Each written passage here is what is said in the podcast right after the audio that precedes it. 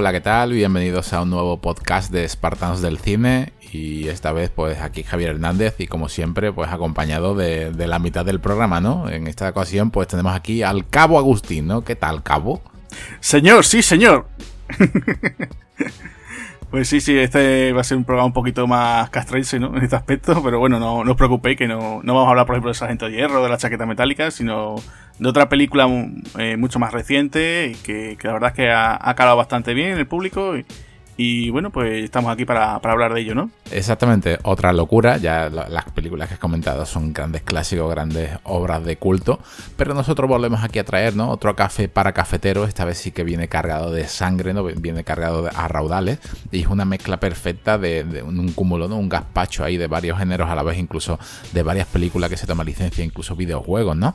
Y la verdad que, que está bastante bien. ¿De qué estamos hablando? Pues estamos hablando de Overlord. Un peliculón de hace relativamente muy poco, que no tuvo una gran repercusión a nivel, a nivel económico, que para un presupuesto de 38 millones recaudó unos 42, pero que la verdad que todo el mundo, ¿no? Poco a poco lo hemos estado hablando fuera del programa, yo creo que se ha convertido, ¿no? Eh, ha ido ganando con el tiempo y ha pasado a ser un culto inmediato. Sí, una película que ya te digo que bueno, lo que suele pasar muchas veces con este tipo de películas de culto, ¿no? Que eh, se habla de ella, en principio parece que va a ser un gran taquillazo, y claro, pues llega, llega el día del estreno y, no, no, termina de cuajar, ¿no? Pero aún así después, pues el boca a boca, eh, lo típico de que hoy en día, bueno, no va uno al videoclub, pero va y la tiene en plataformas digitales.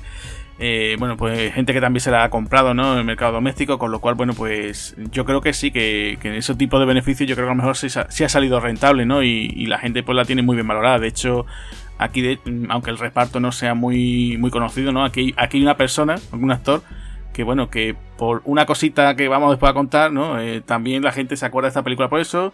Y bueno, el director, la verdad es que es un tipo que, de momento promete y, tiene ahí proyectos que, puede ser interesante, ¿no? Eh, de momento, mm, lo que ha hecho con este poquito dinero, yo creo que, ha estirado lo que es el, euro, ¿no? O, en este caso el dólar, lo, máximo posible, porque es que todo cumple, no solamente cumple lo que estamos viendo, es que todo es creíble, una fotografía exquisita y al mismo tiempo, si nos vemos, si, si partimos la base en que estamos viendo una película que se divide en dos, ¿no? Una parte, digamos, más bélica y una parte más de terror. Volvemos a advertir esto que comunicamos siempre en cada podcast.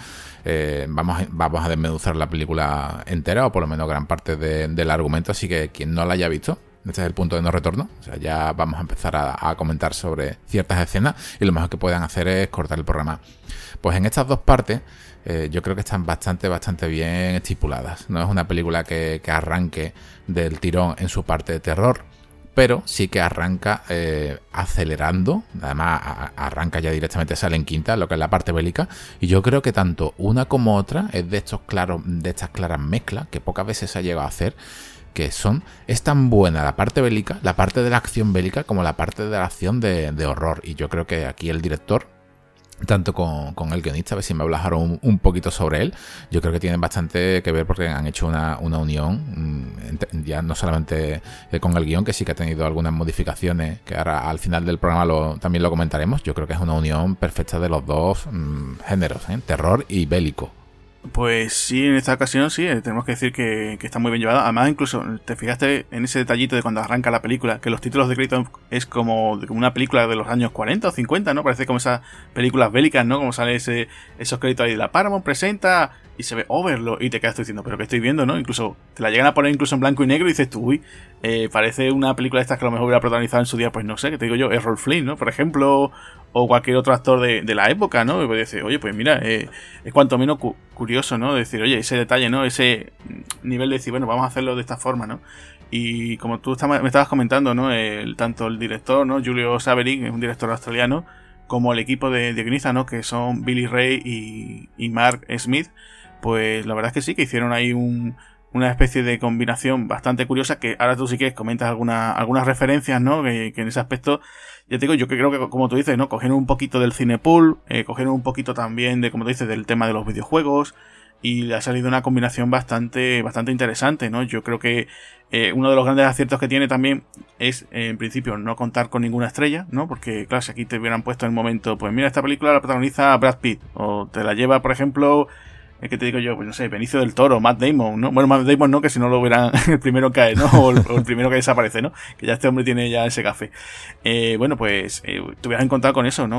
Oye, pues mira, sí, esta película el protagonista, no. Y esta no, aquí lo que tenemos son una, un montón de actores eh, rostros jóvenes, casi todos, ¿no? Eh, vienen casi todos del mundo de la televisión. Alguno que otro había hecho alguna otra cosita. Por ejemplo, tenemos aquí a, a uno de esos secundarios, ¿no? Como como es en este caso eh, Booking, Booking Good, Goodwin, que ahora dirá gente, bueno, este hombre quién es? Pues la gente no se acordará de él, pero aparecía en La Roca, ¿no? Que era ese sargento jovencito que, que venía con el equipo de Ed Harris, que aquí vuelve a interpretar a otro sargento, pero ya un sargento veterano, ¿no? Que sale muy poquito, ¿no? Que, que digamos que tiene que llevar ese pequeño pelotón, ¿no? Que salta de, de paracaidista en esta misión de Overlord. Y, y, ya te digo, pues la verdad que si nos centramos en el tema tanto de Julius Averis como estos guionistas, pues eso son gente que ha empezado ya con cierto bagaje, ¿no? Pero, pero la verdad que están pegando fuerte, ¿no? De hecho, eh, fíjate tú, Julius, Julius Avery eh, tiene antes de esta película, hizo en Australia la de Son of Guns, que es una, es una especie como de thriller criminal, en el que, se encontraba por ahí Ewan McGregor y Alicia Vikander, ¿no? Pero en papeles así secundarios. Y después de eso ha dado el salto a Hollywood con, con esta cinta, o sea, JJ Abrams, que es el que está detrás de la producción, nada menos, en esta, en esta película. Eh, pues confió en él. Y, y bueno, pues fíjate tú, esta película pues yo te digo, incluso eh, hay dos festivales, ¿no? Es verdad que no ha ganado premios, ¿no? Pero por ejemplo, estuvo en Sitges, por ejemplo, en la sección eh, oficial, pero no competía. Y ya están muchísimas otras, ¿no? Y ahora fíjate tú que, que Julius Avery es un tipo que, que, bueno, se le ha presentado, ¿no? O sea, Hollywood ya se ha, se centrado un poquito en él. Y, y, le han hecho una serie de, de, proyectos bastante interesantes, por ejemplo, con supuestamente con, con Bat Robot, que es la productora de JJ Abrams le han ofrecido hacer eh, otro proyecto que se llama The Heavy, no sé de qué irá, pero creo que pintará algo tipo ciencia ficción. Eh, en principio, la Fox, antes de que el Disney la absorbiera, ¿no? Eh, quería hacer un remake de Flash Gordon contando con él bajo la producción de Matthew Baum, o sea, el director de Kingsman. O sea, imaginaros la locura que hubiera sido eso, ¿no?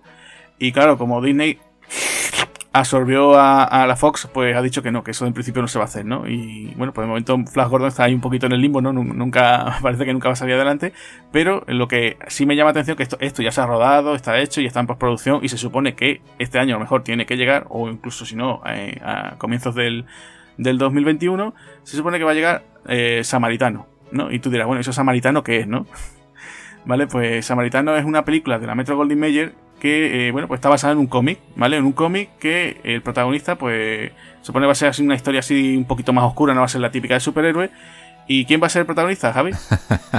Nuestro amigo, yo creo que uno de los mayores espartanos del cine que ha habido, un personaje totalmente irrepetible. Pues nada menos que Sylvester Stallone va a ser el protagonista de esta, de esta historia, que bueno, que están diciendo que no va a ser la típica así de, de superhéroe, sino que va a apostar por una historia diferente se han visto fotos del rodaje, ¿no? Parece, yo he visto ahí unas cuantas y parece que Stallone parece ahí como un, parece como un mendigo, ¿no? Las fotos que he podido ver de él. No sé si es que esto va a ser un poquito, no sé, una versión más oscura, por ejemplo, de lo que fue Hancock, ¿no? Aquella película de, de Will Smith, que a mí, no, sé a ti, pero a mí ni fu ni fa, ¿eh? Yo la vi en el cine y me dejó un poco frío. Le falta, yo creo que le falta, le falta un poco de desarrollo, es un poco forzado ahí el tema de, los dos superhéroes que se conocen pero no se conocen, y es lo que tú dices, aquí la, sensación de, que da, si vemos la sinopsis, va de un, Stallone es un héroe retirado y un chiquillo ¿no? lo, descubre. Es posible que sea una mezcla entre Hancock y algo mucho más serio, ¿no? A lo mejor tiene un toque más dramático. Eh, puede ser, yo, yo no sé si a lo mejor nos encontramos una especie como de Rocky con superpoderes, no lo sé. A ver qué, qué lo que qué lo que sucede, no, no, lo sé, porque ya te digo, he visto ahí fotos de Stallone y no sé si después a lo mejor aparecerá con algún traje de superhéroe. No, no creo yo que, no sé, a ver qué, qué sucede. Ya te digo, tengo confianza en este director, en Julius Avery. Y bueno, a ver si nos llevamos una, una alegría, ¿no? Porque la verdad es que podría estar muy bien. Y bueno, pues el tema de los. Vamos al equipo de guionistas, ¿no? A, como he dicho, a Billy Ray, que nadie, nadie confunda con Billy Ray Cyrus, ¿no? El padre de Miley Cyrus, ¿no? Este, este hombre es diferente. Este, este Billy Ray, pues estuvo nominado al Oscar por, por el guion de Captain Philly. No sé te acuerdas de aquella película que protagonizó Tom Hanks. Y después, bueno, mira, fíjate tú, tiene una carrera bastante interesante. Tiene, por ejemplo, los Juegos del Hambre, la última de Terminator, ¿no? Destino Oscuro, Volcano, o incluso una de las últimas de Clint Richard Jewell. O sea que, que dentro de cabe, bueno, mira, no tiene tiene un tipo que puede decir, oye, mira, ha hecho, ha hecho taquillazos, ¿no? Y otros fracasos, ¿no? También tiene incluso, figúrate tú, uno de sus primeros trabajos fue El color de la noche, no sé si te acuerdas aquel thriller erótico que protagonizó Bruce Willis, ¿no? La época esta que fue el boom de instinto básico y todo el mundo quería protagonizar algún thriller erótico, ¿no? Y bueno, también con Bruce Willis tuvo la, la guerra de Hart, no sé si te acuerdas aquella película con Colin Farrell, que era un, o sea, una película bélica, pero metida un poco más al rollo así también, con temas de juicio y tal, ¿no? Y bueno, después eh, también ha sido director, ha dirigido El precio de la verdad. Y ahora, entre sus futuros proyectos, pues mira, tiene un biopic sobre Frank Sinatra, que a ver si sale o no, y una nueva adaptación de Don Quijote. O sea que, de momento, interesante, ¿no? Los proyectos que tiene este hombre, ¿no? ¿Y qué pasa con Mark Smith, ¿no? Con Mark L. Smith, ¿no? Pues el guionista nada menos que el del Renacido. O sea, imagínate la película de Leonardo DiCaprio, ¿no? La que por fin DiCaprio gana el Oscar, ¿no? Por fin, ¿no? Ya tanto que lo estaba él peleando. Y también es el, guionista de Martyrs, una película que es bastante durilla. Pues nuestro, nuestro amigo Luis Ortiz, que aprovecho y le mando aquí un saludo, la ha visto y vamos, te puedo decir que es de, la, de las durillas durillas, ¿no? Y fíjate por dónde que también fue el guionista de Miedos 3D, que fue una de las últimas películas de Joe Dante. Y bueno, pues aquí entre su cartera de proyectos, pues tiene nada menos que The Midnight Sky, que es la nueva película de Josh Clooney como director. Y atención, que esto es interesante, el proyecto de Quentin Tarantino que quiere hacer sobre una película de Star Trek, pues en principio está aquí este hombre. O sea que en una película que se está ahí hablando, un proyecto, a ver si Tarantino al final pues, se va a lanzar ¿no? al espacio ¿no? con Star Trek, pues aquí está Mark Smith. Así que bueno, pues con esta, con estos equipos, ¿no? Como te he dicho, el director, con Billy Ray, con Mal Smith, de guionistas, pues la verdad es que ya te digo, aquí tendría que salir algo bueno, ¿no? Ya tendrían que enviarle algún día malo para, para este equipo para que hicieran algo que no, no mereciera la pena, ¿no? Exactamente, no solamente con este equipo que has comentado, ¿no? Incluso el editor. Eh, simplemente el, Matt Evans eh, es el editor de John, de John Wick, el, el capítulo 3, incluso de Super 8, eh, o de La Sombra del Poder, pero llama la atención porque también es el editor de, Paradox, de Cloverfield, y también de, la primera, ¿no? de Cloverfield Lane, la, en las 10. Eh, ¿Qué es lo que pasa con, esto? Eh, se le preguntó verdaderamente si, tenían alguna relación esta película con, esta saga ¿no? de Cloverfield. La, verdad que al final su creador dijo que no tenía absolutamente nada, nada que ver. Eh, fuera parte de esto, también lo, que vemos es todo creíble por la fotografía. Si nos damos cuenta, estamos viendo una fotografía muy apagada, una fotografía, esta película está rodada eh, supuestamente en Francia, eh, es lo que nos está reflejando.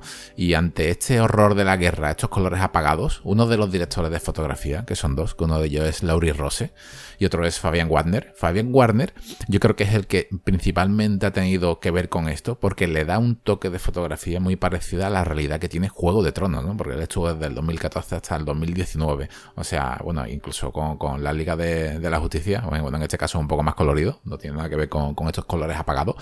Pero aquí es donde eh, estamos viendo, como con lo que tú has comentado, con los guionistas y con este equipo que hay, te das cuenta de que son verdades para, el presupuesto que tiene de unos 36 millones de, dólares. Para el presupuesto que tiene, todos son unos auténticos profesionales, ¿no? Son como, como elegidos así como a dedo para realizar con el más mínimo dinero una auténtica obra de, arte.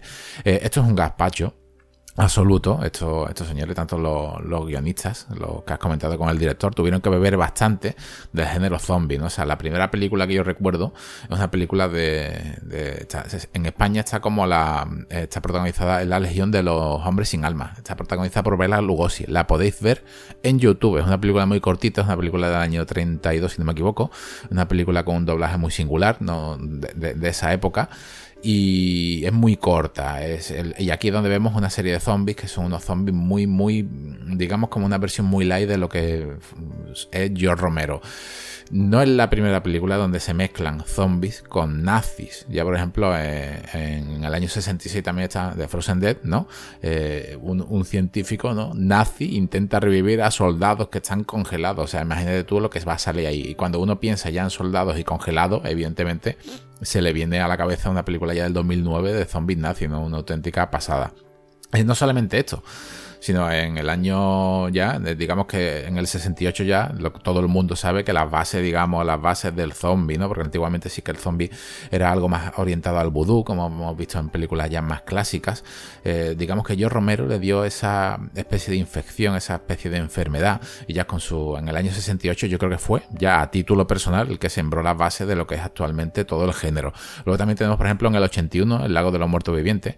También eh, está rodada también en Francia, se supone que es una una, una, pequeña aldea francesa y también, también hay soldados que han regresado a la vida. Y aquí destaco una película del año 2008, que es El Búnker, es Outpost, eh, que está protagonizada por Ray Stevenson. Ray Stevenson es eh, uno de los protagonistas de la serie Roma y al mismo tiempo es eh, The Punisher Warzone, ¿no? O sea, es, el auténtico Frank Castle de esta película que, de Leslie Alexander, que es una auténtica locura. Aquí también hay experimentos. Lo que pasa es que en más series, todas estas que está comentando son un poco más series, digamos, está entre B, ese cine indie, ese cine pequeño, y también hay otra película que es más clásica, ya vamos a I Humanity del año 2011, una película que podéis ver en filming, una película donde eh, está basada en la vida de Edward Jones, un, ficticia, un, soldado que decide dejar la, guerra porque es que es atacado por zombies. Aquí sí que te explica eh, el objetivo, para no desvelar más, ah, el objetivo de la infectación. Para no desvelar más, no voy a comentar nada de ella. Es una película que mezcla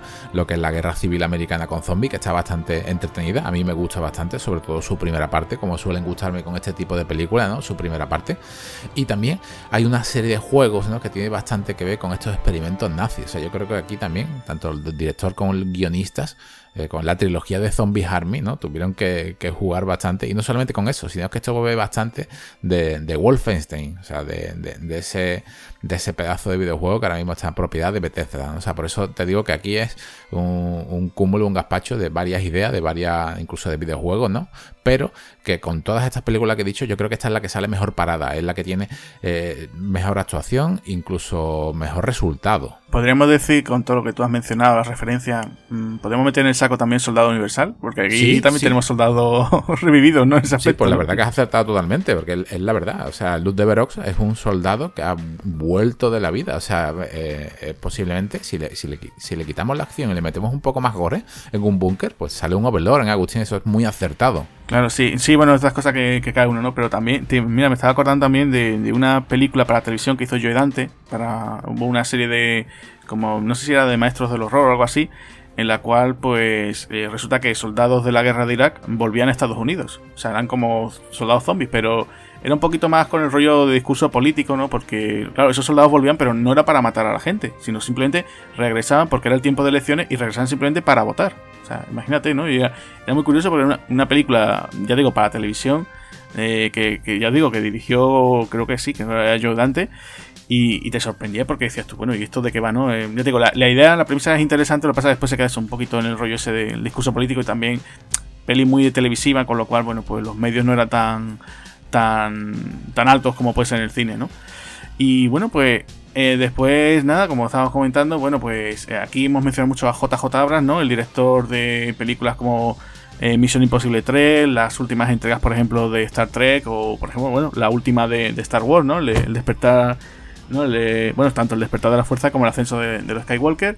Eh, un tipo que, bueno, que sobre todo en televisión, pues recordar, ¿no? Alias, Perdidos, ¿no? Todo este tipo de, series, ¿no? Y bueno, pues como tú decías antes, ¿no? Se pensó en un momento en que esto iba a pertenecer a esta película, ¿no? A, lo que era esa, esa saga de Cloverfield. Y, bueno, al final tuvieron que desmentir lo que no. surgió esos rumores, ¿no?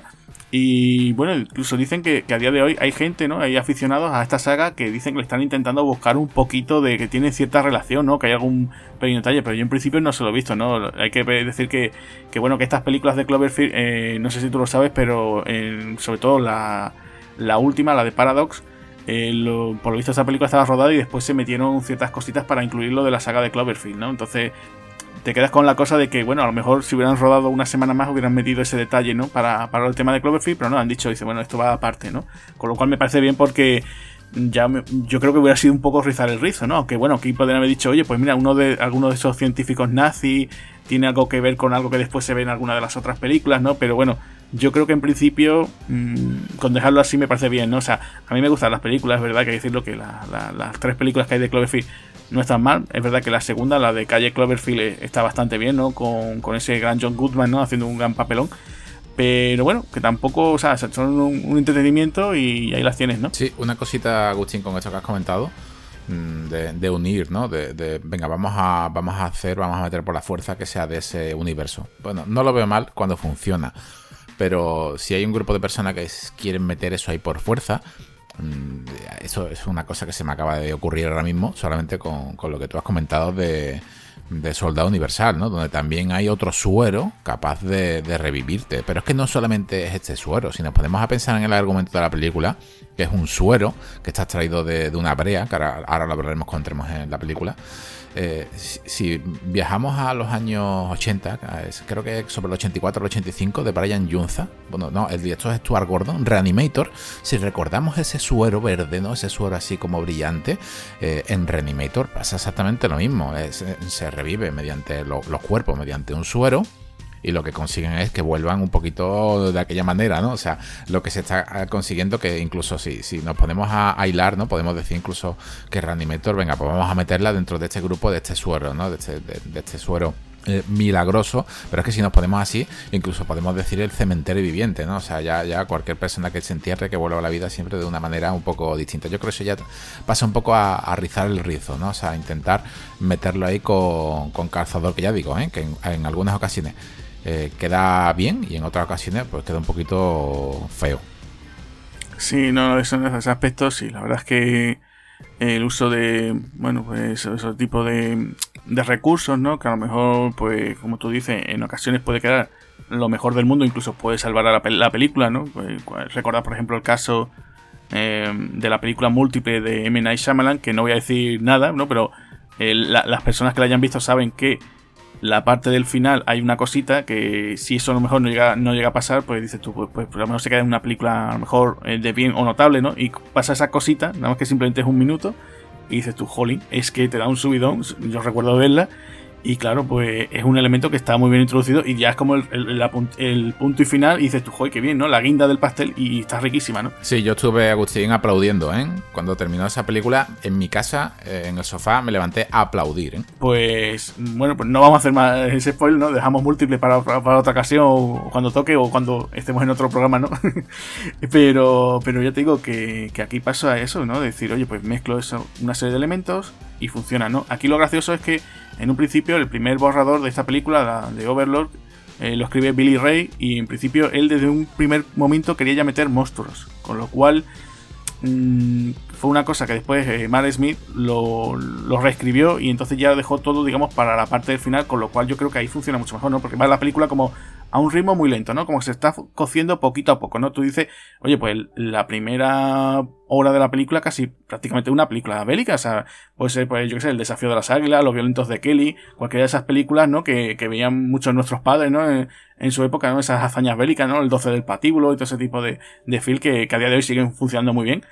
Y, claro, pues podría ser eso perfectamente, ¿no? Esto lo llama Operación Overlord. Simplemente, bueno, pues, ¿de qué va esta misión, no? Pues unos soldados del ejército de, los, de los norteamericanos, de los aliados, tienen que lanzarse en paracaídas en tierras eh, francesas ocupadas, pues para destruir una, una torreta de comunicaciones para poder dar pie, ¿no? A lo que sería el, famoso día D, ¿no? Que de esto va la, la película, ¿no? Y dices tú, oye, mira, pues, pues, suena bien, ¿no? Claro, lo que no nos esperamos que es que esa, esa famosa torreta, ¿no? Que tienen que ellos que destruir, resulta que es una base científica donde están los nazis haciendo auténticas locuras, ¿no? De eso que también, esa base, base científica bajo tierra, con experimentos también, otra mención que hay que hacer, ¿no? Porque todo se basa en eso, incluso casi todas las partes de la saga, no solamente de películas, ¿no? Sino de videojuegos se han basado en eso. Esto bebe mucho, muchísimo también de Resident Evil. Eh, claro, sí, porque es que son cosas, eso que dicen, ¿no? ¿Cuántas veces, yo te digo, hemos visto este tipo de cosas, ¿no? Y, bueno, pues eh, te encuentras con que aquí, oye, pues te da un giro. Y la verdad es que yo, yo lo agradezco, ¿no? Ese tipo de, de, cambios, ¿no? No sé si a ti te parece, ¿no? Yo, yo te digo, a mí esta película mejor me la venden como simplemente una bélica, ¿no? Y resulta que después, eh, oye, pues me la, la podría ver perfectamente, pero es que encima más le das ese extra, ¿no? Esa combinación y funciona muy bien, ¿no? Sí, funciona bien. Funciona no solamente bien porque, eh, no solamente por esto, sino por los dos protagonistas, digamos, por llamarlo principales, ¿no? O sea, Jovan Adepo, este chico de, color, y sobre todo, ¿no? A ver qué tienes que comentarme sobre un actor que por mí lo metería en este tipo de película, pero, o sea, lo metería, no lo metería con calzado, lo metería a patadas. O sea, yo, yo necesito ver más, mucho más, ¿no? Del hijo de Carrase y de Goldie Howe. Sí, porque aquí tenemos a Wyatt Russell, que ya él había hecho sus pinitos como actor, pero la verdad que uno de los alicientes, como decíamos anteriormente, ¿no? De esta película, aparte del guion, de la producción, eh, todo el mundo el que destacaba en este reparto eso, a, a Wyatt Russell, ¿no? Un tipo que se parece muchísimo a su padre, eh, casi, casi tiene el mismo careto, vamos. Eh, el tipo, pues la gente, la gente ya está con la cosa, digo, uy, pues si tienen que hacer otra de rescate en Nueva York, que el nuevo Snake Plissken que sea él, ¿no? Incluso están diciendo que van a hacer otra nueva de lo que sea, algo que protagonizó su padre, ¿no? en su día, ¿no? la cosa, o mm, yo incluso he escuchado por ahí, ¿no? Dice, bueno, si van a hacer una nueva de Tango y Cash, que cuenten con él, ¿no? Cosas así, ¿no? Y, y claro, pues, a ver, un tipo, que bueno, es que a ver, ser hijo de, de Carl Russell tiene, o sea, si quieres ser actor y dices, joder, mi padre es Carl Russell y quiero meterme actor, lo tienes un poquito, ¿no? Complicadillo, ¿no? Porque decís, joder, que me van a estar todo el rato comparando con mi padre, ¿no? Le pasa un poco, por ejemplo, el caso de Scott Eastwood, ¿no? El hijo de, del gran Clint Eastwood, lo tenemos ya en, en, muchas películas, ¿no? No solamente las de su padre, ¿no? Él, por ejemplo, aparecía en Gran Torino, ¿no? Y claro, pues ya siempre el chaval está con la cosa de que van a estar continuamente eh, comparando con mi padre, ¿no? De hecho, incluso él ha llegado a rodar incluso un western de serie B, así en plan un cutrecillo para el rollo de, bueno, pues aquí estoy yo, ¿no? Y, y voy a seguir los pasos de mi padre, ¿no? Y claro, él poquito a poco se está haciendo un hueco en las grandes producciones no sé hasta qué punto, ¿no? Incluso se está hablando de que Scott Eastwood está con la cosa. Pues puede ser el nuevo no A ver si cuando, ¿no? Si Hugh Jackman ya por fin lo deja, eh, pues vamos a contar con él, ¿no? No sabemos, ¿no? Hasta qué punto el chaval, bueno, pues eh, se va a desenvolver o no, ¿no? De momento, bueno, lo tenemos ahí. De hecho, incluso, mira, en, hay una de las últimas entregas de A Todo Gas que coincide él con Carl Russell. O sea, que fíjate tú, ¿no? Dice, bueno, pues cambia a Carl Russell y ponen a su hijo a Wyatt, ¿no? y lo tenemos aquí. Y bueno, el tipo pues se le ve con, cierto carisma, ¿no? Lo que pasa que, que ya te digo, siempre van a estar con, con ese estigma de decir, tu padre lo hace mejor, ¿no? Tu padre es más gracioso, tu padre queda mejor como de tipo duro. Bueno, pues ahí lo tiene, ¿no? A ver si tiempo por tiempo, ¿no? A ver si este, este chico pues, puede hacer su, su propia carrera, ¿no?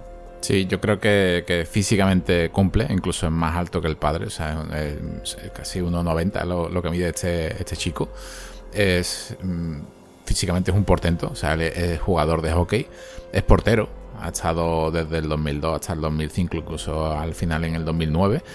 Y yo creo que, que yo compro, ¿eh? verdaderamente. O sea, si hay que hacer un 2013, un rescate o una secuela de esa película, que siempre se habló ¿no? de Escape from Heart o cualquier tipo de cosa esta eh, rocambolesca, Mm, yo firmaría verdaderamente porque fuese con él. Se habló mucho tiempo, hace, fíjate, hace por lo menos 12 años de, del relevo de Carl Russell en la saga, que iba a ser por Gerard Butler, ¿no? Y de la casualidad que Gerard Butler, pues yo es un madurito de esto que, mete caña en las películas que nosotros hemos hablado siempre de, de, Mike Bunny, ¿no? En su saga de, de Olympus Has Fallen yo lo metería. O sea, para mí ha sido una sorpresa absoluta el personaje. También es un arquetipo de personaje básico. Esta, esta película lo tiene todo, ¿no? Tiene el típico bocazas que, la verdad que cumple, ¿no? Es uno de los personajes más, más carismáticos que tiene la, película que crees que está interpretado por John Magaro, ¿no? Que es, eh, digamos, es el francotirador, es uno de los bocazas del principio. Y al mismo tiempo, pues, Joan Adepo, que es Voice, eh, este soldado también cumple con, este arquetipo de bonachón, pero no, que no quiero matar, que ya lo hemos visto en otras películas, por ejemplo, como en en salvar al soldado Ryan. Y aquí, ¿qué pasa? Falta un héroe, nos falta un auténtico héroe, un auténtico machote, un macho alfa. Y en este caso, pues, Wyatt Russell, ¿no? Interpreta que más americano puede ser ya que llamarte hasta Ford, ¿no? Sí, sí, sí, no, la verdad es que el tipo tiene. A ver, su personaje está muy bien hecho, o sea, está ahí. Eh, yo creo que en este aspecto funciona muy bien. Eh, a lo mejor llama un poco más la atención para aquellos, como decía, ¿no? Aquellas personas que se acuerden de todos esos títulos que he mencionado anteriormente, ¿no? Del género bélico. Aquí que, veamos que en realidad uno de los bueno tenemos varios chicos no que sea este eh, que sea afroamericano no no solamente había gente eh, gente caucásica no también tendríamos gente pues eso afroamericana gente pues, de muchísimas muchísimas razas no de, gente incluso hispana no que estaría también ahí eh, en el ejército norteamericano no incluso bueno se sabe que incluso gente en la segunda guerra mundial Hubo incluso gente, bueno, pues de ascendencia japonesa que estuvo también en el ejército norteamericano, ¿no? O sea, que es que tampoco. que estaba mucho más variado, ¿no? O sea, podemos decir que, muchas veces la gente dice, ay, es que esto parece un anuncio de Benetton, ¿no? Digo, oye, no, no, que es que en la guerra, en la guerra había gente, pero de, toda, de todas las razas, ¿no? Ahí estuvieron todos, ¿no? Y mencionar también el papel fundamental de las mujeres para algunos bandos, ¿no? Que, no paraban de crear y crear munición, como hemos visto en infinidad de documentales, ¿eh? Sí, sí, es que es eso, es que, claro, muchas veces nosotros hemos asociado, bueno, pero si es que en los 12 del patíbulo a lo mejor estaba Jim Brown, ¿no? Que a lo mejor era el, actor así afroamericano, pero no, había mucha más gente, ¿sabes? Gente de pues, muchísimas razas, de muchísimas nacionalidades. así que, bueno, pues a ver, por mm, la desgracia, ¿no? Decir, bueno, en una guerra mundial, pues a ver, copaba a todos los países, ¿no? Grandes potencias y países grandes, países pequeños, ¿no? Incluso, eh, no sé si acordáis, por ejemplo, en Evasión o Victoria, no sé si a la gente le chocaba un poquito decir, bueno, está ahí Pelé, bueno, pues también tendría su participación en parte de Brasil, ¿no? También eh, participaría en un conflicto bélico, ¿no? Bueno, pues ahora me saldrá alguno, ¿no? Brasil no participa, bueno, vale, pues lo retiro, ¿no? Pero que ya digo, es simplemente por eso, que muchas veces puede chocarte, ¿no? Y el personaje de este chico, pues sí, la verdad es que está bastante bien porque, en fin, mucha gente pues se, tuvo que alistar eh, y claro, pues ese, digamos, miedo mm, a la hora de tener que estar en un conflicto bélico, pues normal, ¿no? O sea, a ti te han dado un entrenamiento, ¿no? Eh, que, sí, que en principio no ha estado con, con munición real, pero claro, eso es decir Mm, estoy entro en un país eh, que no conozco de nada, te lanzan en paracaídas y claro, pues vas con ese miedo de decir, me voy a enfrentar con gente que no conozco, pero saben que, como te vean te van a matar, ¿no? O sea, porque... Y más siendo afroamericano, ¿no? En este caso, ¿no? Enfrentándose contra los nazis, ¿no? Sí, en ese aspecto ya te digo que es que está muy bien, pues está esa sensación de decir, joder, que es que que no los, solamente esos chavales, que esos chicos, ¿no? Esos chavales de veinte y pocos, incluso de menos, que se, alistaban al ejército, eh, pues claro, dicen, sí, sí, vamos a liberar Europa y tal, no sé qué. Sí, ya, pero es que claro, algunos de ellos que lo, llamaba el ejército, ¿no? Entonces pasó igual, pero en muchos otros conflictos, ¿no? se ve, por ejemplo, mucho en todas estas películas que están relacionadas con el tema de Vietnam, ¿no? Cuántos chavales, eh, incluso sabemos de historias de chavales que a lo mejor se casaban obligatoriamente, decir, oye, me voy a casar para decir, para comentar que no me puedo librar de la guerra, ¿no? O me iba a otro país. Eh, no sé si la gente lo sabe, pero por ejemplo, eh, a Mel Gibson, eh, su padre, por ejemplo, se fueron de, Estados Unidos a Australia para que sus hermanos mayores no tuvieran que asistir a Vietnam. O sea, y eso le pasa a, muchísimas otras personas, ¿sabes? Decir, oye, pues que no quiero que mis hijos mueran en este conflicto tan absurdo, ¿no? Pues, pues venga, no, nos vamos a otro país, ¿sabes? ¿Qué te parece, Agustín, si antes de entrar en materia, hay alguien por aquí, ¿no? Que creo que es el más adecuado para que nos cuente un poco de qué va este tema militar. Pues sí, sí, sí, tenemos nada menos que nuestro, nuestro amigo Julio Caronte, ¿no? Eh, que ya lo hemos tenido aquí, pues por ejemplo, eh, con nuestro podcast de, Arma Perfecta, ¿no? Aquel podcast que, hablamos sobre aquella película de Jeff Speedman. Y nada, pues eh, recordad que Julio lo tenéis también en, el, ese podcast de, historia, ¿no? El militar, que es Casus Belli. Y bueno, pues, pues nada, a ver qué, nos cuenta de, de, este film, ¿no? De Overlord. Muy buenas, espartanos y espartanas. Un día más acudo a la llamada, por así decirlo, a ese grito de guerra espartano, para daros mis impresiones o mi opinión sobre la película Operación Overlord. Y bueno, si, si queréis la opinión de Caronte, ya sabéis que yo me voy a centrar, pues obviamente, en lo ámbito más eh, militar, armamentístico, etc. Pero eso no quita que haga una opinión general. Bueno, lo primero deciros esta película del 2018 es una película muy entretenida, a mí me gustó, me lo pasé bien. Eh, no pude verla al cine por circunstancias X, pero era una película que tenía previsto ir a verla al cine y al final la he visto recientemente en una de las plataformas que hay de streaming donde puedes ver esta película. Creo que fue en Netflix si no recuerdo mal, porque yo también tengo memoria de pez últimamente. Bueno, pues esta peliculita, por así decirlo, eh, podríamos dividirla en, en tres partes, por así por comentarlo, por puntualizarlo. La primera es una película puramente bélica, eh, de, en este caso de paracaidistas, eh, una misión de tropas aerotransportadas eh, que tienen que saltar, digamos, el día del famoso desembarco en Normandía. Bueno, ese, ese, planteamiento inicial está bastante trabajado, a mí me gustó, incluso bastante realista, y que supera incluso alguna película bélica, el, el cómo traslada la angustia de los soldados, de los paracaidistas, el miedo de alguno, la tensión, como nuestro protagonista este actor afroamericano que le vamos a ver todo el tiempo, sobre todo al principio de la película, con, cara de pánico prácticamente, como sería lo normal en casi todos nosotros si nos sueltan en un día de estos. Y bueno, pues es una operación pura y dura, es una, escena pura, más que una escena, un comienzo puro y duro militar.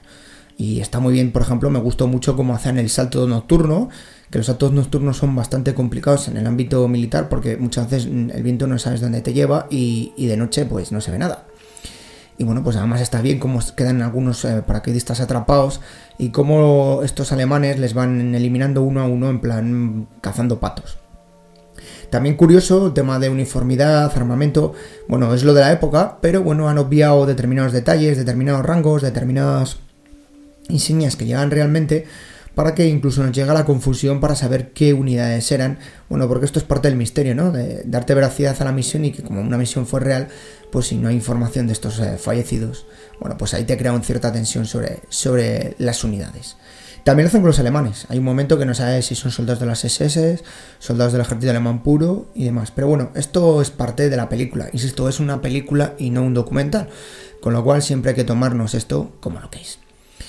Luego habría una segunda parte, que es la llegada a este pueblo, a este pueblo fortificado de Francia, para la búsqueda de esta eh, torre de comunicaciones, que más que una torre de comunicaciones realmente parece una mezcla entre laboratorio eh, de los malos malísimos de Gisborne y un castillo también medieval. Tiene un poquito un entramado de todo.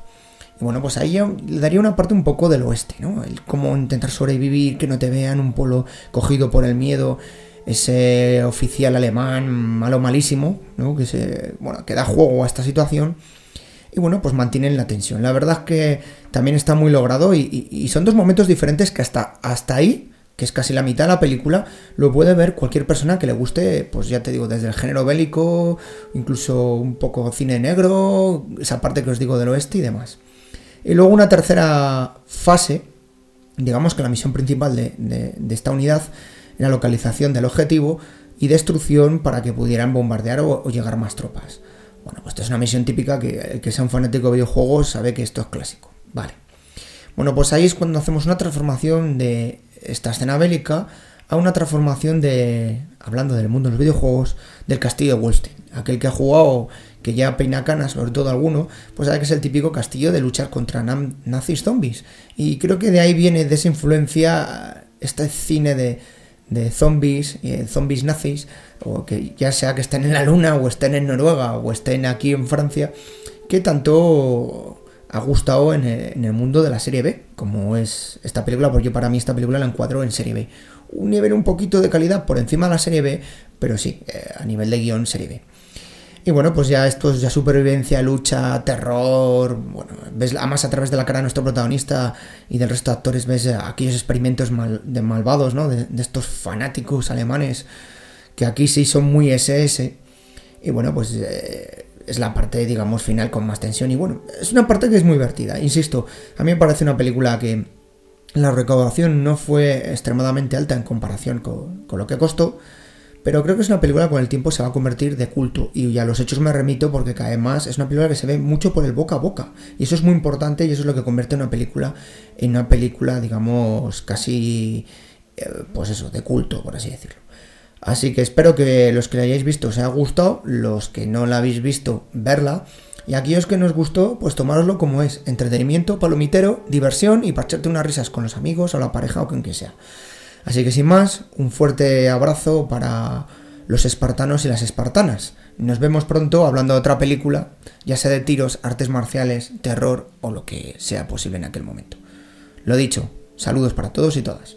Pues muchas gracias, Julio. Desde luego que, eres un auténtico artista y vamos a contar más contigo, ¿eh? Pues sí, le mandamos un saludo a Julio y espero que, bueno, que sí, para, futuros programas pues lo, tengamos aquí, incluso podemos hablar entre los tres, ¿no? Siempre es bueno ver a matar nazis, ¿no? Y si encima uno de los protagonistas es un chico de color, yo creo que le da un toque más añadido. De hecho, ahora cuando entremos a comentar la película, eh, la parte para mí más, impactante de la película, con más suspense, con más lo estoy pasando mal, es cuando este chico de color se, inserta, se mete, ¿no? Hace una incursión en, esa base. Eh, aquí para cerrar un poco el reparto, hay un personaje que sale muy poquito, que sale al final, que la primera nada más que se vuelve, ¿no? Es un oficial americano, que, cuando sale al final ya para dar la, gracia, digamos, que es, lo vi y dije, madre mía, no puede ser, ¿qué está haciendo aquí este hombre? Es Patrick Bramal. Eh, este hombre es un, es el actor, de, es el protagonista de una serie, una serie que se llama Glitch, del año 2015 a 2019. Son poquitas temporadas, poquitos capítulos, pero ¿qué tiene que ver con esto? Pues precisamente tiene que ver con la resurrección, porque Glitch es una serie, me falta por ver muy poco de la última temporada de la serie, es una serie donde eh, lo que estás viendo es como de un día para otro los muertos renacen. Entonces ahí está la gracia, está la gracia porque vuelven otra vez a la vida. Y, pero es que cuando vuelven pueden morir, ¿no? O sea, le pasa una serie de, circunstancias de que tú renaces, pero sí puedes morir, ¿no? O sea, me resultó muy curioso ver aquí a otro actor que sale pues dos minutos solamente para interpretar a un oficial americano en una película donde precisamente va de, resurrección de cuerpos, ¿no? Se me, me, pareció ya bastante interesante. Yo quería comentar también el actor Ian de Casteker, que es un. que para la gente que vea la serie, eh, también lo tenemos en Agentes de Shield que es ese chico así que también, digamos un poquillo, vamos a decirlo, el porculero, ¿no? Que no para de estar, que es del, equipo de ellos que están todo el rato, ay, que no podemos hacer esto, que no sé cuánto, que además, eh, yo digo, en Agentes de S.H.I.E.L.D. interpreta a un científico y es para mí de los más cargantes, los personajes más cargantes de esa serie.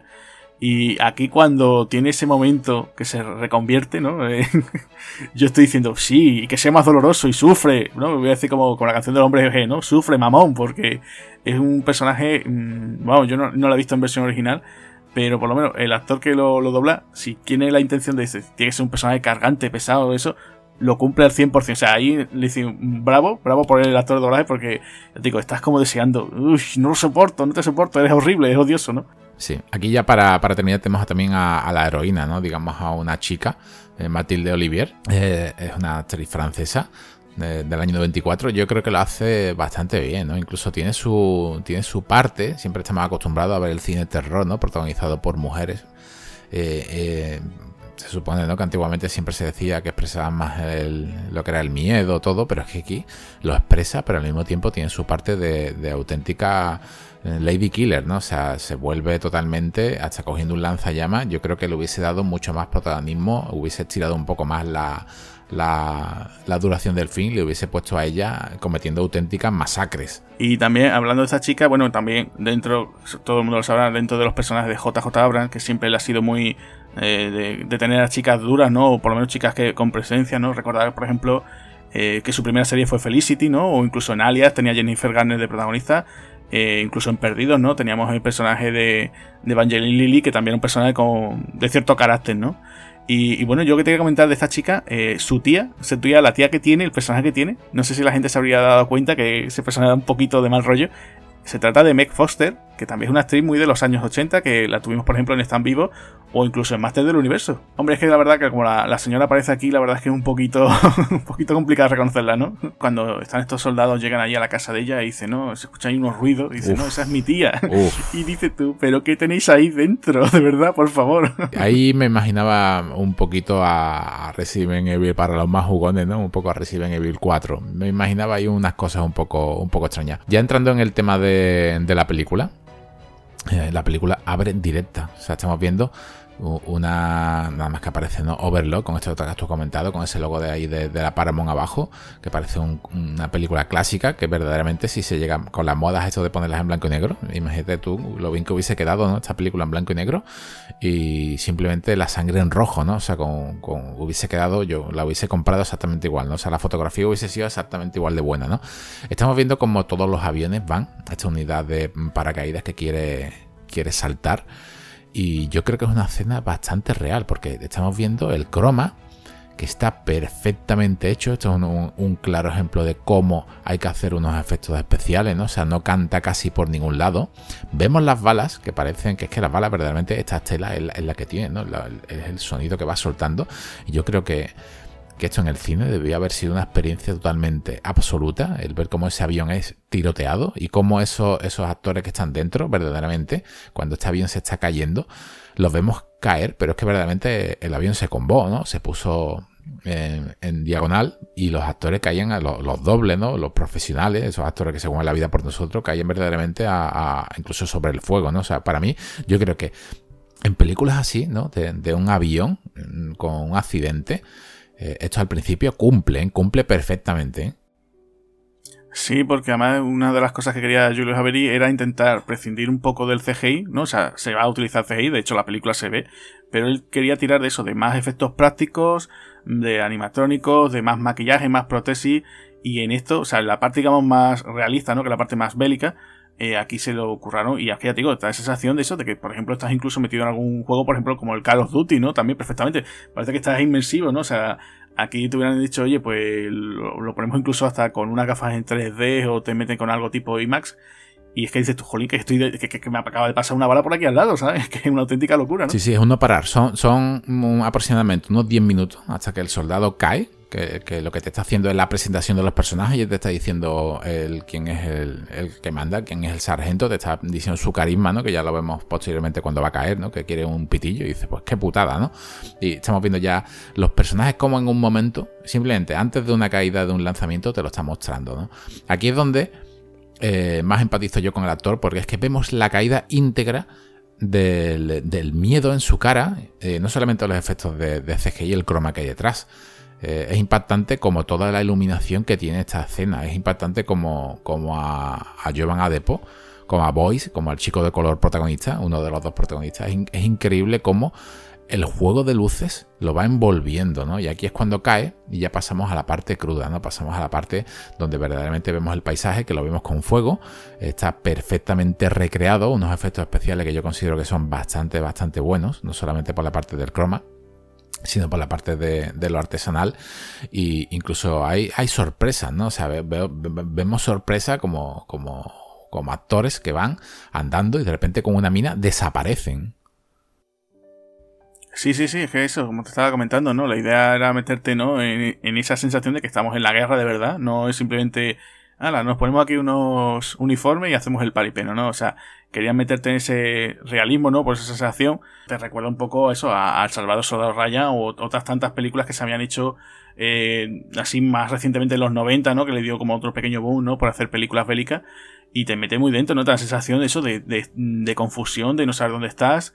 Eh, y ya te digo, es que mm, te metes en la piel de este chico, ¿no? O sea, dices tú, ostras, que tengo, voy acojonadísimo porque es que no sé si el tío que tengo enfrente va a ser un compañero o va a ser un enemigo o lo que tú dices, me va a salir aquí encima eh, el tema este de una bomba y encima además con el tema de que ya, ya por aquí se dejan ver que hay cierto eh, ciertos elementos ¿no? de fantásticos, ¿no? Sí, cierto. De hecho, estamos viendo como ellos dicen que es un chacal, parece como si fuese un chacal, parece algo, ¿no? Algo que hay por ahí por el suelo. Es como una especie de homenaje a la cosa, ¿no? Cuando Carras descubre también, ¿no? Van viendo ahí una especie de de cuerpos raros, no saben exactamente qué es lo que es. Yo lo veo bastante acertado, ¿no? O sea, ahí ya, esto no solamente esta especie de cuerpo que estamos viendo así como descompuesto, con esa cabeza rara en el suelo, ese cráneo extraño que ni ellos saben lo que es, que incluso, ¿no? Incluso eh, Ford, el, protagonista, eh, uno de los protagonistas con el chico de color, se vuelve y lo mira y, al principio dice, no, pasad de eso, ¿no? Y luego lo mira otra vez y ya se queda echándole cuenta, ¿no? De lo extraño que es. Esto te hace pensar es una doble mirada a la película, te hace pensar verdaderamente de que aquí había una serie de experimentos. Cuando, cuando has visto la película, es lo, lo que uno piensa.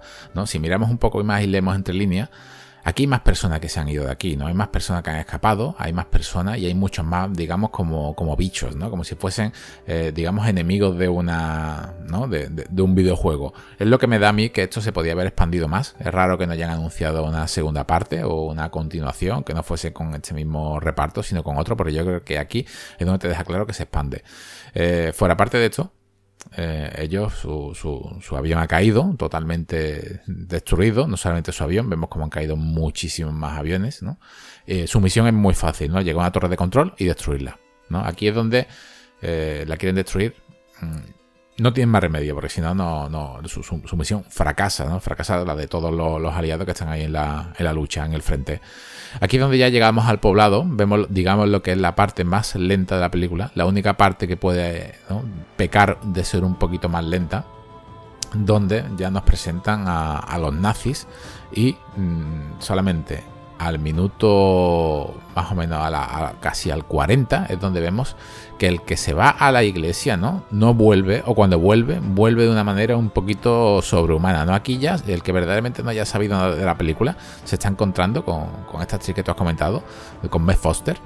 Eh, ya, se, ya, se está ya se, está encontrando un poquito ya de, de, miedo ¿no? dice qué está pasando aquí no eh, sí, claro, exacto. Es que eso, tú, ya te digo, después de ese, eh, bueno, el salto, ¿no? De, llegar ahí, de ese enfrentamiento ya, ¿no? Que, incluso, bueno, nos quitan al personaje del sargento, ¿no? Que por lo menos dice, oye, mira, voy a confiar en este hombre, ¿no?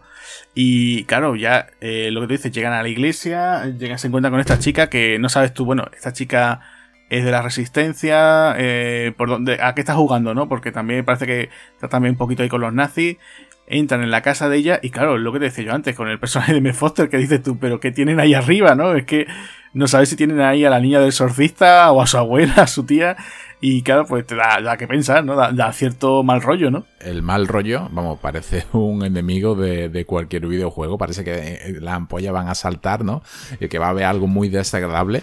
Sí que es cierto que no llega a explotar. Parece que todavía ella, ¿no? Tiene su, su parte coherente, su parte cuerda. Y esta parte, esta parte me resultó a dos películas, ¿no? O sea, esta parte de, de, Porque el primer tercio de la película, o el primer cuarto, sí que está basado en ese salto, ¿no? En esa supervivencia por el campo hasta llegar a este pueblo, ¿no? Esta chica también hay que decir que lo que ella se encarga, ¿no? Es una saqueadora, ¿no? De cadáveres, va con el oro por ahí. Y, y aquí, él, donde, donde encontramos. me suena un poco a Tarantino, ¿no? Vamos a centrar la película ahora solamente en, un, en una estancia donde están sucediendo cosas muy, muy, muy tensas, como hemos visto en, su gran película en Malditos Bastardos. Eh, aquí es donde para mí ya empieza lo que es la locura. O sea, la, locura es de unos minutos, ¿no? Unos minutos donde el donde llevan a Depo, que es Boys, eh, inconscientemente se mete en la base. Y aquí es donde verdaderamente uno lo está pasando mal. Ves a un chico de color, joven, metido con los nazis donde ves los experimentos y aquí en el primer experimento que ve, uno de ellos, me quedé totalmente sorprendido como es una cabeza, ¿no? De una chica, de una mujer, eh, llamándolo, diciéndolo por favor, ¿no? Y, no tiene cuerpo, ¿no? Aquí está diciendo tú, madre mía, esto ya me suena a Reanimator, ¿qué es lo que, es lo que estoy viendo, ¿no? Esto es, además, que está tela de bien hecho. Sí, eso es que ya te digo, es cuando empieza lo que dices, la locura, empiezas a ver, decir, no, no me puedo creer lo que estoy viendo, ¿no? Porque claro, tú vas con la cosa de, digo, ¿qué, es lo que pasará? ¿Qué, es lo que va a salir aquí? Y ya te empieza a sorprender, ¿no? Ves eh, lo de esa cabeza de esa mujer francesa que está ahí pidiendo por favor que, la maten ya de una vez, ¿no? Que la dejen de, sufrir. Y ya que te vas encontrando pues esos torsos de cuerpo, bueno, no sé, auténtica locura. O ¿qué dices tú? ¿Qué, es lo que estoy viendo? Y la verdad es que está muy bien hecho el tema del maquillaje, cómo está el tema de las prótesis, o sea, está, muy currado, ¿no? Yo la verdad es que en este aspecto hay que quitarse el sombrero. Y, que es que lo más mm, te sigue impactando. O sea, ya te digo, la, he vuelto a ver hace poco y, y, jolín, es que está muy bien hecho. O sea, que no es una cosa que, que han dicho, ah, mira, que han puesto ahí el típico, se ha puesto ahí el típico traje verde, simplemente lo enfocan así un poquito y ya está, no, no, está muy bien recreado. Sí, aquí eh, normalmente cuando estamos acostumbrados a ver una película bélica, o una película bélica, no, perdón, cuando estamos acostumbrados a ver una película de acción, siempre hay un grupo militar, ¿no? Un grupo ahí de por medio, eh, es muy típico, de Romero, por ejemplo, pero siempre, siempre la acción empieza pronto, lo que es la acción sobrenatural, ¿no? Por llamarlo de alguna manera, aunque sea un término de infección o de cualquier cosa. Aquí no arranca lo que es la acción literal casi a la hora y diez cuando uno de, ellos muere, ¿no? Cuando uno de ellos muere por este oficial eh, nazi alemán que es capturado, que, que Wyatt Russell le mete una soberana paliza para que hable, ¿no? Para que diga todo lo que hay dentro. Y aquí es donde la película ya empieza a, despegar otra vez, ¿no? Vemos como este, como este chico eh, cae cae literalmente abatido ¿no? por este oficial nazi y, claro, pues a Jovan Adepo lo que hace es introducirle el suero. Aquí me dejo un poco rayado porque lo que viene a continuación otra vez vuelve a ser tan real como que es animatrónico. Sí, claro, lo de... Tú te refieres, ¿no? Cuando el chico este, el que está todo el día haciendo fotos, ¿no? El, eh, que, de hecho yo, ese actor que me cae también de Agentes de S.H.I.E.L.D., ¿no? el Ian de, de Caster, que perdona que, es que no, no me sale el nombre. Eh, además que sí, además que lo vas viendo, se levanta con ese ojo así, que ya se le han puesto la lentilla, y, dice, no, no, estoy bien, estoy bien, estoy bien. Yo, claro, yo cuando lo matan, yo dije, yo sí, por fin lo han matado y tal. Pero no, no, el chico revive, pero de qué forma, ¿no? Y aquí lo que te decía, aquí hicieron una gran labor con el tema del maquillaje clásico, eh, para trabajar eso, ¿no? Para que ese cuello, ¿no? Ahora tiene el cuello así como se rompe tan rápido, sobresale del pecho. Eh, ahí por lo visto utilizaron eso, tanto títeres como animatrónicos de la vieja escuela. Y es que está súper súper bien, ¿no? O sea, aquí es que hay que, como decía antes, hay que, hay que darle un gran aplauso al equipo de efectos especiales porque es que esto es algo clásico que, hombre, que, a día de hoy pues se valora muy bien, ¿no? O sea, lo más fácil hubiera sido tirar del típico ordenador del CGI, pero no, no, aquí está muy bien hecho esa combinación, ¿no? Eso es eh, una cosa que además que Mm, como es tan llamativo, tan vistoso, pues no lo típico de, ay, han matado a una persona, uy, y ya está, ¿no? Se ve ahí, no, no, no, es algo así como dentro del género fantástico que queda muy bien, ¿no? ¿No te recordó a ti esto, no? Por un momento, ya que estamos hablando de Wyatt Russell, ¿No te recuerdo esta escena con este cuello así para atrás? Un poquito, un poquito a la cosa del 2011. Sí, hombre, por supuesto. Claro, hombre, también tendrían en mente esos títulos, ¿no? o sea, yo creo que que este trabajo, pues si no estarían ahí el, mismo equipo eso, lo tendrían en mente. Dice, oye, mira, quiero el director o los guionistas dijeron, oye, queremos que esto sea, pues, como, pues, recordando un poco a, la cosa, ¿no? Tanto a la original como esa continuación que tuvo, no, no hace mucho, ¿no? Sí, de hecho, en la continuación podemos ver como muchas, muchas personas se quejan de, esos efectos que no son tan, tan característicos como en su primera parte, pero hay que decir que se aderezó con ordenador, ¿no? O sea, si vemos el cómo se hizo de la cosa del año 2011, nos estamos dando cuenta que todo, todo es artesanal. Eh, dicen por ahí que se echó demasiado efecto especial para que no diese tanto mm, reparo al verlo.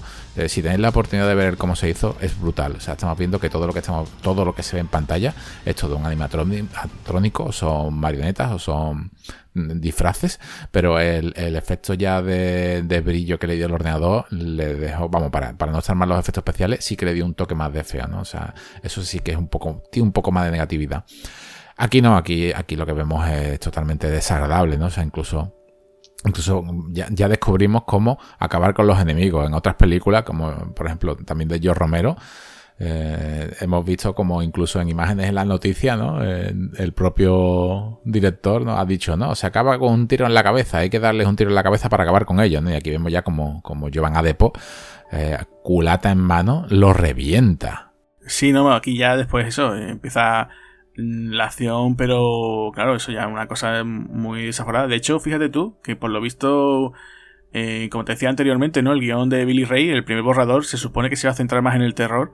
Y ya incluso nos metía eso, que los personajes tenían que, hacer ya auténticas locuras, ¿no? Así en plan muy, muy gore. Y, ya digo, tuvieron que, que cortar un poquito porque ya te digo, había momentos ya que incluso ellos tenían que utilizar, pues eso, como tú dices, ¿no? Utilizando culatas de rifle, incluso habían puesto un momento en el que tenían que utilizar lanzas y espadas, ¿no? O sea, ya defendiéndose como si fuese la Edad Media, ¿no? Porque ya un momento en que agotaban sus municiones, todos los recursos que tenían, y tenían que tirar de armas blancas para poder acabar con, con los enemigos. Entonces decidieron, bueno, vamos a reducir eso un poco porque, ya te digo, a pesar de, que esta película eh, es la primera de, de Bad Robots que tiene una clasificación R, ¿no? Lo del famoso no recomendado para menores de 18 años, si hubieran dejado esos cortes así un poquito más sangrientos, mm, bueno, los oyentes lo sabrán, ¿no? Que si te pasas con el tema de la violencia, eh, no, te, no te casquetan ese R, ¿no? Sino te casquetan una X. Con lo cual la, la distribución en salas comerciales, pues solamente es para sala X, ¿no? La gente muchas veces piensa, uy, esto solamente es para cine, cine porno, no, no, ni mucho menos, ¿eh? Se ha dado ciertos casos de que ha habido ocasiones que la, lo que son el tema este de la clasificación por edades pues se, ha pasado, ¿no? Entonces ha habido momentos en los cuales pues han tenido que tirar un poquito de tijera, ¿no? Cortar ciertos planos, ciertos segundos, que a lo mejor una versión de montaje del director o la típica esta que se le dice, ¿no? El, uncut, ¿no? El, el sin censuras, ¿no? Pues a lo mejor dices tú, bueno, ¿y qué es lo que tenía más? ¿no? A lo mejor pues simplemente era un pequeño minuto o dos, ¿eh? no tenía mucho más, simplemente era eso, esos pequeños planos que se han, decidido cortar. Sí, imagínate aquí a Rob Bottin, ¿no? O metido en esta película, hubiese sido brutal. O sea, bueno, la, parte digital casi que hubiese desaparecido y esto hubiese sido una auténtica cosa, pero en la edad media también se lo hubiese criticado. Es posiblemente que ya, teniendo al hijo de Carrasel, ¿no? Y metes aquí a Rob Bottin y empieza a, a tirar de su magia, de su maquillaje y de sus efectos, pues la gente hubiese dicho, es que esto parece como la cosa, ¿no? Eh, o, ciertas escenas. Eh, aquí vemos un tiroteo, ¿no? Cuando este, este, oficial se, se, va, un tiroteo que me dejó impactado, un tiroteo bastante bueno porque vemos como, como eh, Russell, como Ford, eh, ataca, ataca con su Thompson y los efectos de partículas, los efectos de, de estallo, los efectos de bala, en este tiroteo que tiene son bastante buenos, eh, incluso hiere, ¿no? Hiere a este, a este oficial alemán y vemos como parte de su cara sale volando, ¿no? sale volando, que, es el cartel principal de, la película, ¿no? o sea, parte de, ese cartel de la película. No vemos exactamente el tipo de herida que se ha hecho, que sí que lo vamos a descubrir más tarde, pero es un detalle como los efectos de partícula, todos los efectos que estamos viendo a nivel de acción cumplen, ¿no? O sea, aquí no solamente está cumpliendo eh, lo que es la fotografía y lo que nos quiere enseñar de esta Francia, sino que los efectos de disparos no, no, envidian nada a. Vamos, muchos se van a llevar la mano a la cabeza y van a decir, vaya burrada que está diciendo aquí, pero es que yo creo que esta acción, si la película solamente llegase bélica, le quitas la. funcionaría perfectamente, ¿eh? o en comparación con lo que es una acción de la delgada línea roja, ¿no? Por ejemplo, aunque o, otra película, por ejemplo, más, más, de, más de Spielberg, ¿no? Como en en su. El desembarco de Normandía este que hizo con con Salvar al Soldado Ryan, que es muy creíble. Yo creo que aquí todo es creíble, ¿no? Aquí no hay disparos. Si nos damos cuenta de la escena no hay disparos solamente de venga, apunto a uno, apunto a otro a los John Wick, ¿no? Hay muchos disparos de ráfaga, hay muchos, muchos disparos de eh, empiezo a disparar a lo loco, porque verdaderamente.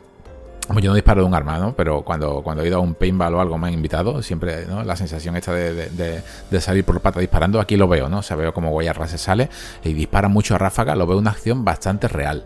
Sí, no, te digo, es que desde el primer momento, eh, lo que te comentaba, ¿no? Desde ese salto a la incursión, y siempre lo vemos, o aquí eh, vemos desde esas ametralladoras, desde esos disparos, esas heridas, que son muy realistas, como eh, te estaba comentando, ¿no? Esto lo dejan directamente, ¿no? Se llama Operación Overlord, ¿no? Directamente dice, mira, es una película de hazañas bélicas y te funciona también perfectamente igual, ¿no? O sea, que no, no tiene no tiene por qué ser necesariamente esta película con el tema del fantástico, con el terror, para que sea de esta forma, ¿no? O sea, que yo creo que también por eso es combinación que estábamos diciendo antes, combinación de géneros que queda tan bien, ¿no? Sí, sí, sí, géneros que quedan bien y además unos efectos donde ya vemos como al oficial le han arrancado de un tiro media cara vemos como se inyecta él solo el, el suero, ¿no? O sea, yo creo que, que da bastante mal rollo Sí, sí, no, la verdad es que sí, es que tiene ese ambiente más sano, o sea, sobre todo la escena, como estaba comentando antes, ¿no? Cuando, cuando eh, la incursión ¿no? en ese laboratorio que, que, es una auténtica, o sea, se puede decir que esa escena supongo en el guion lo tendrían puesto, ¿no? Como locura, ¿no? O sea, eh, terrible, terrorífico, terrífico, ¿no? Lo típico esto que se suele poner, ¿no? Eh, pues sí, y además que está muy bien llevado, o sea, el típico, los típicos Mad Doctor de estos que tanto de, proliferan por el género del terror y la verdad que está, aquí está muy bien llevado y yo creo que en este aspecto, pues ya te digo, mm, ya después da pie a ese clima final en el cual pues tenemos acción, sangre, gore, eh, monstruos, ¿no? Ya te digo, yo creo que por, eso muchas veces la gente en el tráiler se confundió, ¿no? Porque pusieron mucho de eso y la gente se piensa, wow, esta película parece que va a ser todo el rato eso, ¿no? Y a lo mejor puede que mucha gente no fuera al cine por eso, ¿no? Y dice, pues para esto, para eso tengo el, el, juego del Wolfenstein, ¿no? Pero no, no, ya te digo, lo bueno que tiene esta película es que eh, Julius Avery, la idea es es decir, vamos cocinándolo esto poquito a poco para que en el clima final despunte, ¿no? Y yo creo que, funciona por eso muy bien, ¿no? Y, además es una acción rodada a dos bandas, ¿eh? O sea, la primera banda tenemos a, a Wyatt Russell con Jovan Adepo por un lado y por otra parte tenemos al francotirador, ¿no? Con otro muchacho que también ha salido de allí de, del quirófano previo a meterle, ¿no? Un, chute bueno de este suero y vemos que tiene una, acción muy buena, ¿no? Una acción como, como, como vemos como está salvando al chiquillo, incluso lo, lo hieren, ¿no? Un personaje que muy simpático en esta, en esta parte, ¿no? Salvando a. Siempre ha estado quejándose y ahora coge y salva al muchachito. Y yo creo que, entre esos dos hacen una de las mejores chanfainas ¿no? que hay en la, en la película, ¿no? Cuando dicen eh, previamente a esto, mm, cogen a, otro, a otro soldado alemán, le atan las manos y, ¿no? y lo convierten, digamos, lo inmolan, ¿no? digamos, forzosamente. Yo creo que, este, que, esta acción también está bastante real, o sea, no tiene nada que envidiar a otras películas de, de bélica, mientras dentro estamos viendo ya como, como Wyatt Russell casi cae con un homenaje, no sé si será un homenaje, no sé, yo solamente lo he visto en una película, pero me recordó mucho a Cobra. A Cobra, ¿no? Pues no, no, no ha caído, no, si lo piensas ahora bien, sí, la verdad que puede tener cierto, no sé si sería un guiño o ha salido así sin querer, ¿no? Pero sí, yo ya te digo, lo vi más como eh, esa típica hazaña, ¿no? De bélicas, ¿no? Por, ejemplo, incluso como los cañones de Navarón o cualquier otra que al final el protagonista, pues casi, ¿no? Casi se llega a sacrificar por sacar adelante, ¿no? Esa, esa misión, ¿no? Sí, lo que pasa, claro, aquí vemos como lo ensartan, ¿no? En un gancho. Dice, aquí no tengo cuerda, pero tengo otra cosa, ¿no? Ya sabes que va a acabar mal. O sea, lo meten en un gancho, le, ha atravesado las costillas, no sabemos si le ha llegado a los pulmones porque puede respirar, ¿no? Pero aquí vemos eh, cómo no es la primera película que un malo ha tomado un suero, ni es la primera historia que la ha hecho, y ahora el bueno, ¿no? Digamos que tiene que sacrificarse para encontrarlo, ¿no? Me recordó mucho a 30 días de oscuridad también, ¿no? Como no tengo más remedio que eh, inyectarme o hacer algo, ¿no? O, tomar este suero. Incluso también esta parte que tú has comentado de Soldado Universal. Él es más fuerte, más fuerte, Don Langren más fuerte, ¿no? Scott es más fuerte que Deverox. Voy a inyectarme para vencerle al final este poquito que queda en la, en jeringa. Aquí también, ¿no? Aquí vemos como a Wyatt Russell se, se inyecta, ¿no? Para poder salir adelante. Claro, sí, es eso. Eh, lo que tú dices, ¿no? Llega ese momento, ese recurso en el que el héroe, después de llevarse la, la, gran paliza, ¿no? Pues tiene oportunidad de decir, venga, me, me voy a, a, dopar un poquito, ¿no? Voy a intentar contar con la misma ayuda que tiene el malo y lo aprovecha, ¿no? En ese aspecto, sí. Sí, incluso el fatality final, porque cuántas veces hemos visto en una película eh, soltar una bombona y explotarla al enemigo y, salir volando, ¿no? O sea, eh, yo creo que los fatalities están bastante bien hechos. Aquí donde vemos, donde ya Wyatt Russell se sacrifica, ¿no? Se sacrifica porque eh, no hay detonador. Hemos visto como este oficial alemán lo ha roto, entonces él tiene que detonar todo. Y aquí vemos otra vez otra huida. Vemos como, como Giovanna Adepo va saliendo de esta base, va explotando. Y, otra vez vemos los efectos más artesanales con los más digitales, que han hecho aquí una, mezcla perfecta. Vemos como incluso se está cayendo la torre y, es que vivimos con este personaje, ¿no? O sea, está rodada como si fuese una especie de falso plano secuencia donde todo, eh, otra vez vuelven ellos a ganar, pero te deja aquí con, con qué es lo que ha pasado, ¿no? O sea, aquí es donde surgen mis dudas. O sea, para mí es una película de culto, una película que nada más que la vez ya casi que pasa a formar un culto, pero empiezan a surgir dudas como este pueblo francés, ¿no? Él tiene un oficial, eh, Jovan Adepo, habla también con, su, con el oficial americano y le dice, ¿ha pasado algo más ahí abajo? ¿Hay algo más, ¿no? que, haya que escarbar para ver. Él dice que no. Aquí es donde uno piensa, bueno, esta brea, o a lo que los alemanes llaman brea, ¿no? Que la destilan en, un, en cuerpos humanos, ojo, ¿eh? en cuerpos humanos, uno piensa, ¿solamente está en Francia? ¿Hay más en otras partes del mundo? No lo sabemos, ¿no? O sea, es una cosa, por eso te digo que, esto es un universo casi a expandir. Puede ser que esta brea se pueda ambientar, incluso eh, eh, por si quieres ambientarla, incluso en la Edad Media, ¿no? O sea, en cualquier, incluso en una destilería de la Edad Media, ¿no? Puedes hacer un cuerpo que destile este, no con un alambique, ¿no? Que destile este, este producto, como hemos visto en, otras películas, de adaptaciones, por ejemplo, como en el perfume. Eh, aquí es donde me, surge la duda. ¿Hay más? ¿No hay más? Aquí siempre me quedé con la gana, ¿no? Cuando terminé de ver la película, la, primera vez que la vi, de, decirme, me gustaría ¿no? que este equipo, ¿no? De este chico, y estos dos chicos y esta chica, eh, fuesen por el mundo, ¿no? Intentando ver a los Resident Evil lo que son instalaciones nazis bajo tierra y siguiendo su cometido, ¿no? Eliminar el mal. Bueno, yo eso ya te digo, eh, o sea, te puede dar pie, ¿no? O sea, decir lo que tú quieres decir, ¿no? Puedes inventarlo en diferentes países, en diferentes épocas, eh, incluso puedes hacer una, alguna precuela en la cual dices tú, bueno, ¿por qué ese, en ese emplazamiento? O sea, puede hacer muchísimas cosas, ¿no? Lo típico de quién fue el que descubrió todo esto. O sea, yo creo que daba pie a varias cosas. No sé si la idea de, los guionistas era continuarlo o no.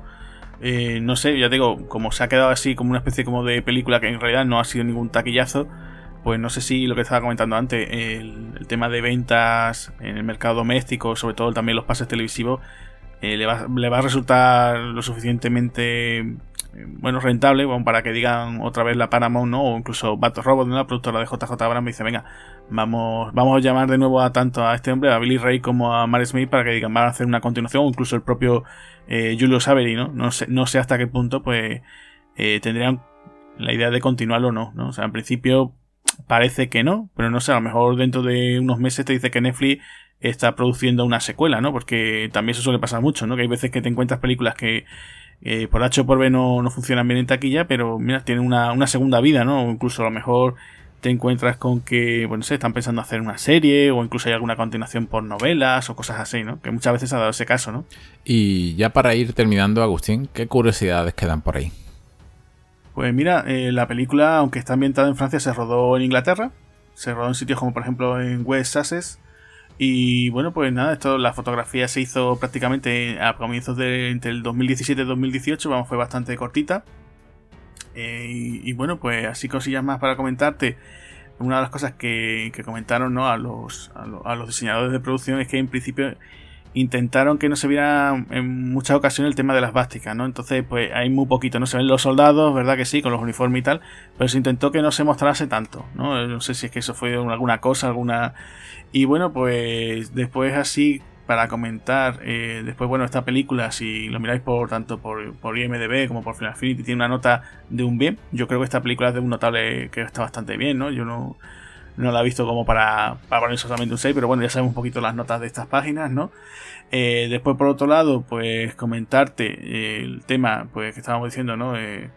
relacionado con, con, las curiosidades, por ejemplo, así, no sé si te fijaste bien que cuando el grupo salta, ¿no? En el avión transporte dicen como que por lo visto eso es que es del 500, 506 del Regimiento de Infantería de, de la 101 División transportada, o sea que por lo menos, mira, ese, ese detallito se lo, se lo, se lo ocurraron, ¿no?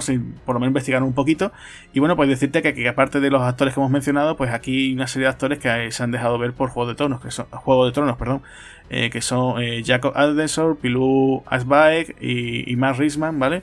Pues se dejaron ver en la serie, famosa serie de, de, la HBO, ¿no? Y además incluso hasta un especialista de Juego de Tronos también participó aquí, que fue Andy Wareham. Y ya lo último, lo último, lo último comentar, pues mira, el actor el Pilou Asbike, pues dice que se tardaba 5 horas cada día en, aplicarle el maquillaje facial, ¿vale? Para parecer así como fuese un tipo de, de figura mutado, ¿no? O sea que muchas veces, eh, fíjate, ¿no? Que siempre se habla de del tema este, ¿no? De, va, eso simplemente le pone ahí una careta y tira para adelante, ¿no? no pues fíjate, cinco horas, ¿no? Para, para ese, ese maquillaje solamente. Bueno, Agustín, pues yo creo que ya con estos pequeños detalles eh, le hemos dado un buen repaso a esta película. Ya ven que nueva aventura sanguinaria o de acción explosiva nos metemos, ¿no? Eso es, señor, sí, señor. a ver en, en, cuál, cuál volveremos, volveremos próximamente y bueno, pues ya, ya nos encontraremos pues eso, con otra aventura un poco más, a lo mejor con más acción o con más artes marciales o un poquito más de comedia. A ver, qué nos encontramos, que seguramente daremos con alguna película que seguramente a todos os va a gustar. Pues aquí se despide Javier Hernández y nos vemos en la próxima. Eso es, y yo soy Agustín Lara y lo dicho, nos vemos hasta la próxima. Adiós. Adiós.